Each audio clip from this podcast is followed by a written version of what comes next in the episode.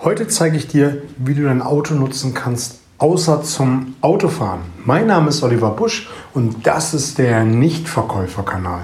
Ich freue mich, dass du mit dabei bist, um hier in deinen verkäuferischen Fähigkeiten arbeiten zu wollen. Und möglicherweise magst du bei dem ersten Tipp heute sagen, das ist doch alter Hut. Und vielleicht kannst du mal dich wirklich hinterfragen, ob du das wirklich so lebst. Der erste Tipp, den ich dir geben möchte, ist, wie du dein Auto außer nutzen kannst zum Autofahren, ist, dass du es in eine Lernmaschine verwandelst. Schau, wir verbringen so viel Zeit im Auto. Der eine oder andere fährt 10, 20.000 Kilometer monatlich. Du bist viel unterwegs. Es kann auch sein, dass du zum Kunden fährst und einen Termin nicht äh, da ist, dass dein Kunde nicht da ist, keine Zeit ist, der Termin vergessen gegangen ist, wie auch immer. Kurzum, der Termin findet nicht statt. Du kannst jetzt die Zeit nutzen, zu einem anderen Kunden zu fahren oder äh, ins Hotel fahren, wenn du eine Übernachtungstour hast, was auch immer. Was ich immer habe ist, und das ist auch der erste Tipp, ist, ich habe immer ein Buch im Handschuhfach. wenn ich zu früh beim Kunden bin. Fahre ich irgendwo außer der Sichtweite an den Parkplatz, ähm, nimm das Buch, lies noch ein paar Zeilen und kurz vor dem Termin nehme ich dann meine Unterlagen und gehe nochmal die Akte des Kunden durch, damit ich optimal auf den Termin vorbereitet bin. Aber was die meisten machen ist, wenn sie 10, 20, 30.000 Kilometer monatlich, halbjährlich, jährlich fahren, ist, dass sie viel Radio hören. Und vielleicht sagst du, ich höre ja ab und zu mal einen Online-Kurs, Online-Hörbuch, äh, einen Podcast, aber ich höre Nachrichten. Ich habe seit vielen, vielen Jahren, eigentlich seitdem ich im Außendienst tätig bin, mir angewöhnt, gar nichts mehr zu hören. Keine Verkehrsnachrichten, kein ähm, Radio, selbst das Radio, was prasselt da, was kommt da tagtäglich auf uns rein? Es ist Terror, dass irgendwo wieder irgendwelche Verrückte sich in die Luft gesprengt haben.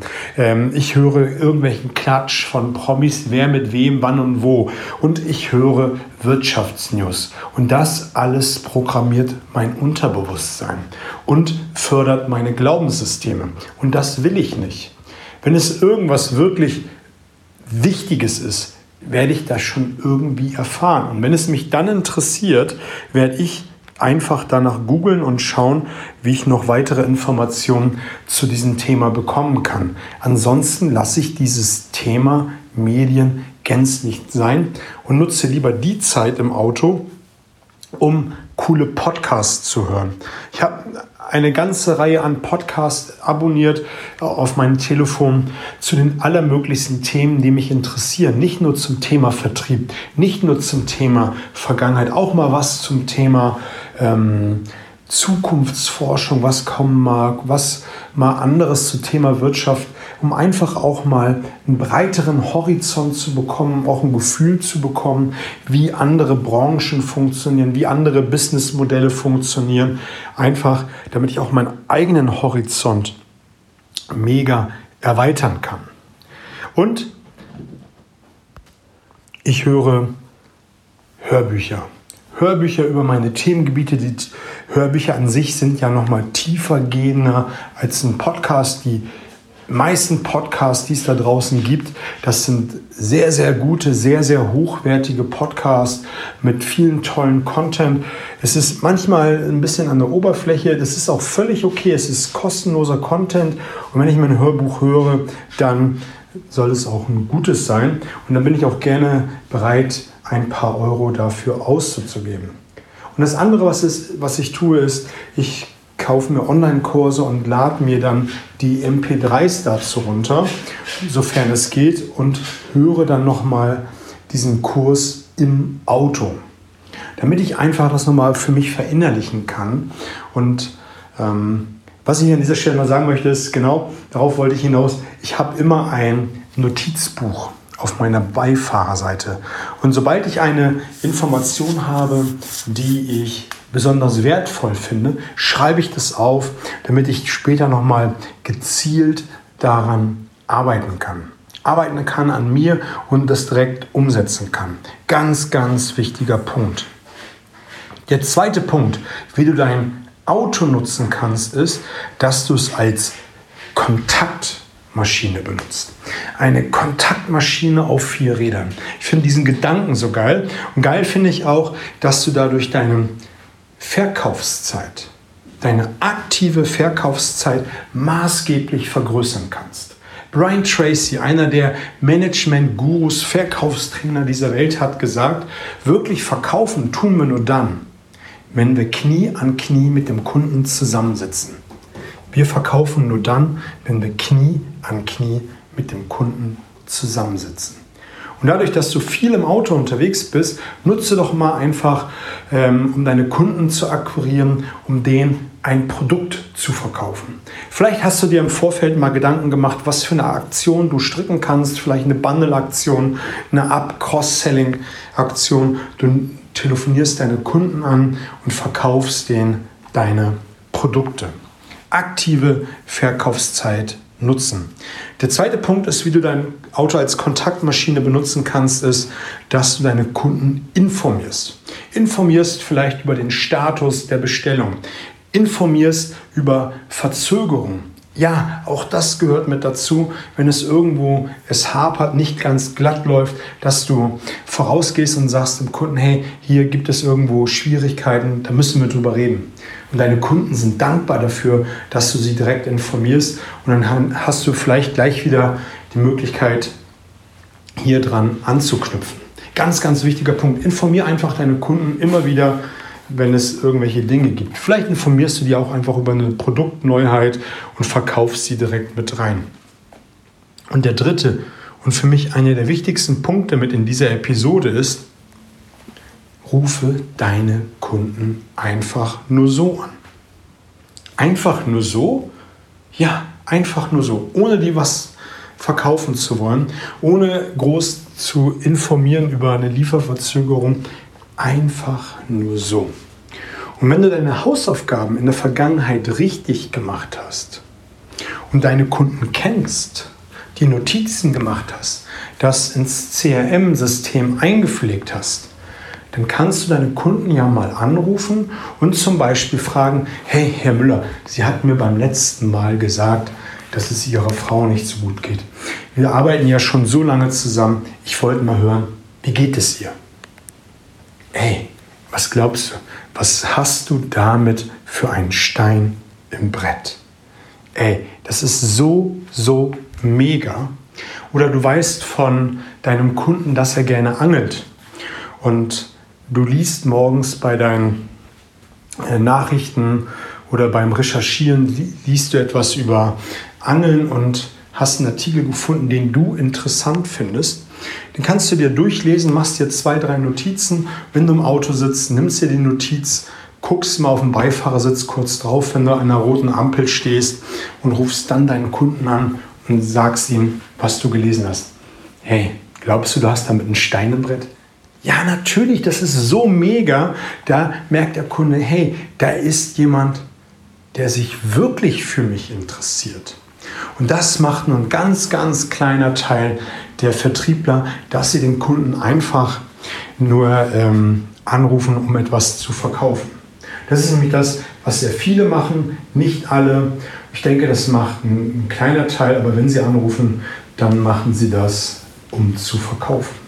Ein kleiner Teil macht auch, dass ähm, die Kunden informiert werden über irgendwelche Verzögerungen, aber den Kunden anzurufen, einfach nur mal so, das macht so gut wie keiner.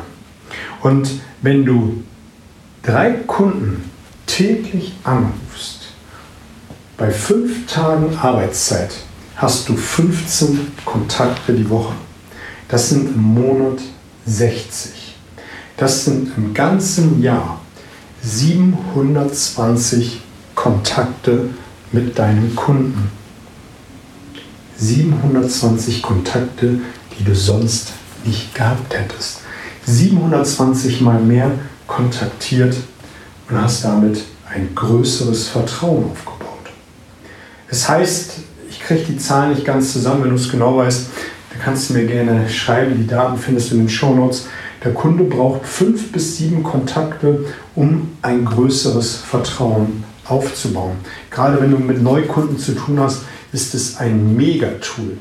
Wenn du einen, einen Zyklus hast, der sehr lange ist, dann ist es genauso mega, weil du einfach deinen Kunden immer häufiger kontaktierst. Was ich mir vor einigen Jahren angewöhnt habe, ist, wenn ich die Kunden nun mal so angerufen habe, dass ich zum Ende, zum Ende immer gefragt habe, gibt es noch etwas, was ich für sie tun kann? Und dann habe ich das verfeinert und habe gefragt in Bezug auf unseren Produkten und Dienstleistungen, mit denen wir zusammenarbeiten. Und häufig kommt ein Nein. Aber was ganz häufig passiert ist, dass die Kunden das in Erinnerung haben und mich, mein Produkt, meine Dienstleistung so sehr verknüpft haben in ihren Kopf, dass ich immer da bin durch diese ständigen Anrufe, durch die höhere aktive Verkaufszeit, durch das Informieren, dass ich die Nummer eins bin, dass ich kontaktiert werde von meinem Kunden, wenn es um diese Problemstellung geht. Selbst wenn Sie eine Frage zum Randthema haben, kontaktieren Sie mich. Und dann kann ich damit meinen Expertenstatus ausbauen und bin einfach viel, viel tiefer drin bei meinen Kunden.